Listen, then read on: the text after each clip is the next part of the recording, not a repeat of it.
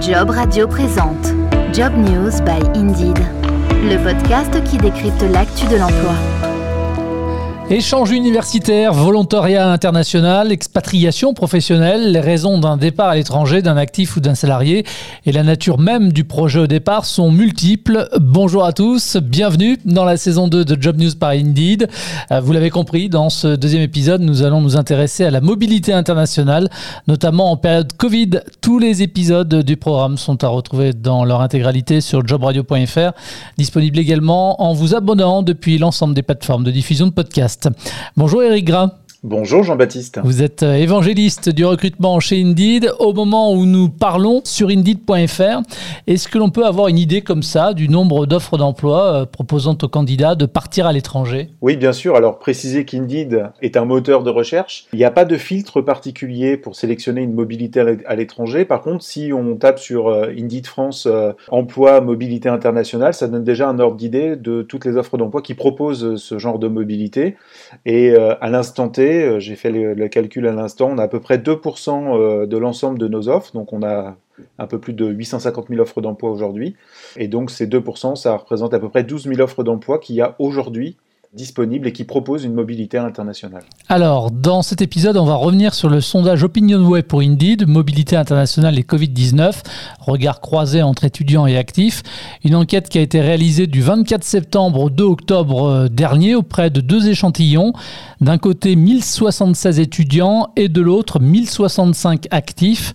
Un mot d'abord sur la méthodologie. Comment est-ce qu'ont été constitués ces deux échantillons? Alors, quand on passe par un organisme de sondage, c'est toujours l'échantillon représenté de plus de 1000 personnes, donc qui se base en effet sur une diversité, une représentativité euh, qui euh, est significative. Et donc on a euh, pris ce panel représentatif de plus de 1000 personnes, à la fois sur les actifs et sur les étudiants, donc représentatif en termes d'équité hommes-femmes, Paris, province, âge, région, CSP. Et donc au-delà de nos data, l'objectif était de sonder l'état d'esprit des Français actifs ou étudiants par rapport à leur désir, motivation à travailler hors de France dans cette période un peu euh, particulière et voir si cela avait changé entre euh, bah, la période avant Covid et, ce qu'on vit aujourd'hui. Alors avant de parler des effets de la pandémie sur la mobilité internationale et des répercussions sur les comportements des candidats à l'expatriation, on va s'intéresser à ce qui motive une mobilité à l'étranger. D'abord chez les actifs, puis chez les étudiants ensuite. Quelles sont les raisons invoquées pour motiver un départ à l'étranger? Alors chez les étudiants, ils étaient 1 sur 4 avant la, la pandémie à désirer euh, un projet de mobilité à l'international via un échange universitaire de type Erasmus, avec deux objectifs principaux. Le premier, c'était euh, l'ouverture au monde et aux autres cultures, pour 69% d'entre eux. Et euh, la deuxième motivation principale, c'était la maîtrise d'une langue étrangère, pour 68% euh, d'entre eux. D'ailleurs, 84% des étudiants estiment que les formations en ligne, aujourd'hui, ne peuvent pas remplacer la mobilité internationale. Donc, même si tout un tas d'outils digitaux permet les échanges, ça ne remplace jamais l'immersion euh, totale euh, dans un autre pays. Et pour les actifs, ils étaient 20% à désirer une mobilité internationale, et c'est pour eux avant tout une formidable euh, possibilité d'évolution professionnelle, salariale et intellectuelle. Alors, je vous ai entendu parler d'Erasmus tout à l'heure. À celles et ceux qui avaient un projet de mobilité avant la pandémie, quelle était la nature même de ce, de ce projet? Bah Pour les étudiants, principalement un projet Erasmus en effet, ou un échange universitaire, grandes écoles. Donc ça, c'était pour 74% d'entre eux. Vient en deuxième le volontariat international type VIE, VIA pour 13%. Donc on voit qu'on passe de 74 à 13%. Donc vraiment Erasmus, échange universitaire, grandes écoles, c'est de loin le, le, premier critère de motivation. Et le troisième pour 8%, l'expatriation professionnelle. Donc euh, première expérience professionnelle que je vais faire à l'étranger. Pour les actifs, c'est à 43% une expatriation professionnelle, 31% VIE, VIA et 24% pour un échange de type Erasmus. Alors pour les candidats au départ, quelles sont les compétences qui ont été mises en avant pour justifier justement de l'intérêt à s'expatrier? Bah, Les compétences transférables à d'autres pays, d'autres industries, tout ce qu'on maîtrise aujourd'hui euh, au sein de son métier, de son entreprise, dans son propre pays et qu'on peut euh, faire ailleurs.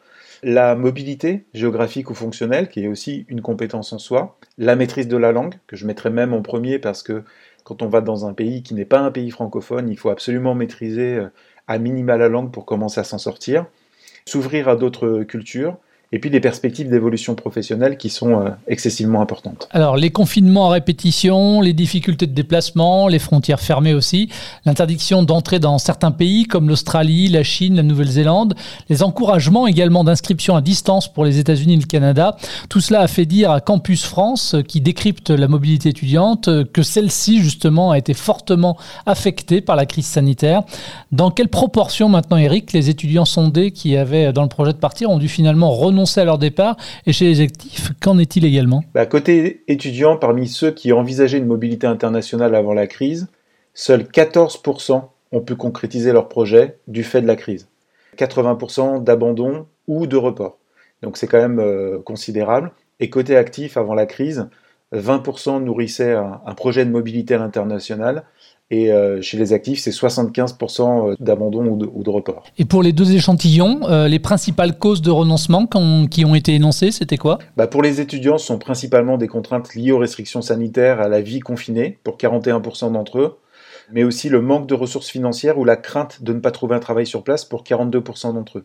Pas oublier que la plupart des étudiants qui partent à l'étranger prennent un job d'appoint pour euh, se payer euh, tout ou partie de leurs études. Donc le, fait de, ne pas avoir ces perspectives d'emploi sur place est, un frein majeur. Et pour les actifs, ce sont principalement des raisons sociales ou familiales, pour 63% d'entre eux. Si je ne peux pas euh, emmener, pareil, toute ou partie de ma famille avec moi et leur offrir des conditions convenables, c'est un, vrai frein. Et ils jugent également que c'est une expérience trop difficile pour 51% d'entre eux, et euh, le troisième critère, c'est ne pas maîtriser assez bien la langue pour 28% euh, d'entre eux. Et parmi euh, tous les candidats au départ, il y en a eu quand même qui ont pu concrétiser leur projet. Une fois sur place, est-ce que la Covid a eu des répercussions? Et si oui, lesquelles ont été mentionnées? Oui, alors il y a eu des difficultés rencontrées pour 53% des étudiants et 41% des actifs, donc près d'un sur deux pour les deux catégories. La, la première difficulté, c'est l'impossibilité de se rendre à l'université ou sur le lieu de travail du fait que ces établissements étaient fermés ça, c'est pour 24% d'entre eux. La fermeture des frontières pour 20%, qui fait que bah, je ne peux pas revenir euh, dans mon pays ou je ne peux pas aller dans un pays frontalier. Le rapatriement en France pour 16%. Le confinement pour 12%, qui était moins important euh, dans les mois qu'on suivit, mais au début c'était quand même très prégnant. Et puis l'impossibilité de rencontrer d'autres personnes pour 12% également, c'est avant tout le but principal de ces échanges et de ces voyages à l'étranger, c'est aussi de se nourrir d'autres cultures et de rencontrer d'autres personnes. Évidemment, évidemment. La Covid a donc transformé à tous nos vies, étudiants ou pas, salariés ou pas, avec notamment de nouvelles organisations, le développement entre autres du télétravail. Si on peut tout faire de chez soi, est-ce que finalement l'expatriation a encore un sens en période Covid? Qu'ont répondu à cette question étudiants et actifs? Bah, La réponse est, est, oui. 72% des étudiants et 55% des actifs confirment leur intérêt pour l'expatriation. On l'a dit, hein, le sondage est assez récent, donc malgré le contexte euh, actuel, euh, notamment chez les étudiants, c'est une volonté très forte. Et c'est d'ailleurs plus vrai pour les hommes que pour les femmes. Chez les étudiants, la, part d'hommes est à 69%, femmes seulement 30%, et chez les actifs, c'est un peu plus équilibré, c'est 44% des femmes, 56% des, des hommes. Les différentes raisons maintenant invoquées par celles et ceux pour qui la mobilité internationale n'a plus de sens à l'heure de la Covid-19 La principale motivation, c'est je vois pas l'intérêt de partir à l'étranger pour subir des restrictions sanitaires et travailler ou suivre des cours à distance. Donc ça, c'est pour 46% des personnes qui n'arrivent pas encore à se projeter et qui se disent finalement que je sois ici ou ailleurs, je vais euh, vivre euh, confiné aussi dans un appartement, les bureaux sont fermés ou partiellement fermés. La deuxième chose, c'est euh, de subir des limitations d'accès au pays, à l'aller ou au retour pour 44%, donc encore la crainte que la situation épidémique puisse évoluer et qu'il y ait des contraintes majeures sur la mobilité de retour au pays. Et enfin, pour 39%, les gens disent qu'il n'est pas raisonnable de se déplacer à l'étranger alors que la pandémie mondiale n'est pas encore terminée. Alors, si maintenant on met la pandémie euh, complètement de côté, quels sont les freins qui subsistent à la mobilité internationale pour les deux échantillons ou les motifs de refus à une expérience professionnelle à l'étranger? Les principaux freins, ils sont financiers, linguistiques et psychologiques. 42% d'entre eux craignent en effet de manquer de ressources financières et de ne pas pouvoir trouver du travail soit c'est le plan A, soit c'est le plan B, mais il y a souvent quand même un travail à côté. La deuxième chose, pour 34%, c'est qu'ils reconnaissent que leur sentiment de ne pas avoir un assez bon niveau d'anglais ou, de maîtriser suffisamment la langue locale pourrait les dissuader de, partir ou de rester dans le pays et d'être à l'aise.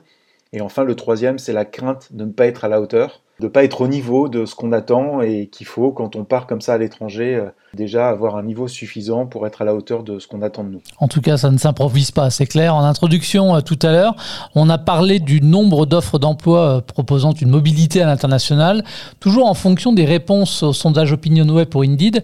Est-ce que la possibilité d'une mobilité à l'étranger est un critère important pour un candidat qui consulte une offre d'emploi sur le métamoteur de recherche Indeed? Alors pour ceux qui sont prêts à le faire, oui, absolument, car c'est une formidable opportunité d'évolution ou d'apprentissage. Ce sont des profils qui font vraiment la différence sur le marché après une telle expérience. Le terrain de jeu est beaucoup plus large après une mobilité internationale, que ce soit en France ou à l'étranger, donc mécaniquement on a beaucoup plus d'opportunités. On a aussi souvent une rémunération plus importante parce que c'est vraiment reconnu comme une, une compétence supplémentaire. Et donc c'est important pour 59% des, des, étudiants et pour 44% des actifs. Donc on voit qu'il y a quand même une vraie volonté d'avoir à rajouter cette petite ligne sur son profil parce que ça, c'est vraiment différenciant, c'est un vrai plus sur le marché de l'emploi. Et de manière générale, est-ce qu'il pense que les possibilités de mobilité internationale sont suffisamment mises en valeur dans les offres d'emploi qu'ils peuvent consulter? Bah, Pas assez, sauf pour les profils de haut niveau, les profils euh, managériaux notamment. C'est souvent une possibilité offerte après intégration et les entreprises craignent de s'engager, donc n'affichent pas tout le temps sur l'offre d'emploi dès le début cette possibilité de, de mutation d'expatriation. 26% des étudiants et 21% des actifs trouvent que ces offres ne sont pas assez mises en valeur et c'est parfois pas évident de trouver l'information. En conclusion, Eric, vous, qu'est-ce que vous retenez de cette enquête? Bah, Historiquement, pour les raisons qu'on a invoquées précédemment, les Français sont moins mobiles à l'international que dans d'autres pays. C'est donc une formidable opportunité pour les étudiants, les actifs, mais aussi pour les entreprises, d'avoir des profils plus internationaux. Quand une entreprise veut se développer à l'international, plutôt que de recruter un profil qui vient d'ailleurs, si on a la compétence en interne ouverte et qui a déjà une expérience à d'autres cultures, ça facilite les échanges. Donc on est aujourd'hui dans un monde qui est beaucoup plus ouvert et ainsi on comprend mieux les autres marchés, les autres cultures ça ouvre le champ des possibles de toutes parts, côté candidat, côté entreprise. Tout le monde est content. Absolument. Merci Eric. Merci à vous. Ça s'appelle Job News by Indeed, c'est la saison 2 et c'est le podcast qui décrypte l'actu de l'emploi. Rendez-vous le mois prochain. Merci de votre fidélité à ce programme et à très vite. Job Radio vous a présenté Job News by Indeed, le podcast qui décrypte l'actu de l'emploi.